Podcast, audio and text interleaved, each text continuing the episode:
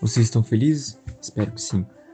No capítulo de hoje, vemos o envio e regresso dos 70 discípulos de Jesus. Vemos alguns ais, vemos também Jesus honrando os que são pequeninos e que possuem um coração aberto à revelação do Pai.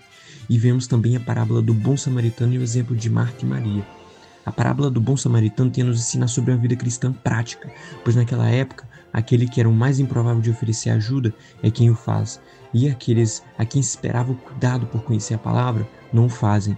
Isso serve para nós também, pois há muitas pessoas fora da Jerusalém, a cidade de paz, a cidade santa, ou contextualizando nos dias de hoje a igreja, pessoas estas que estão à beira do caminho, feridas, precisando de socorro, seja ele qual for, assim como nós um dia fomos socorridos por Cristo, que teve empatia da nossa situação e nos pegou, limpou as feridas e nos levou a um local de cura. Tenhamos o mesmo exemplo então, não vendo a quem, mas se lembrando que um dia também precisamos dessa ajuda, talvez de formas diferentes, mas precisamos. E Marta e Maria nos ensina sobre parar para ouvir o Senhor.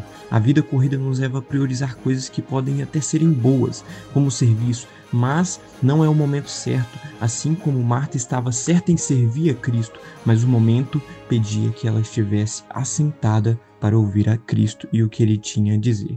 Que você tenha um ótimo dia e que Deus te abençoe.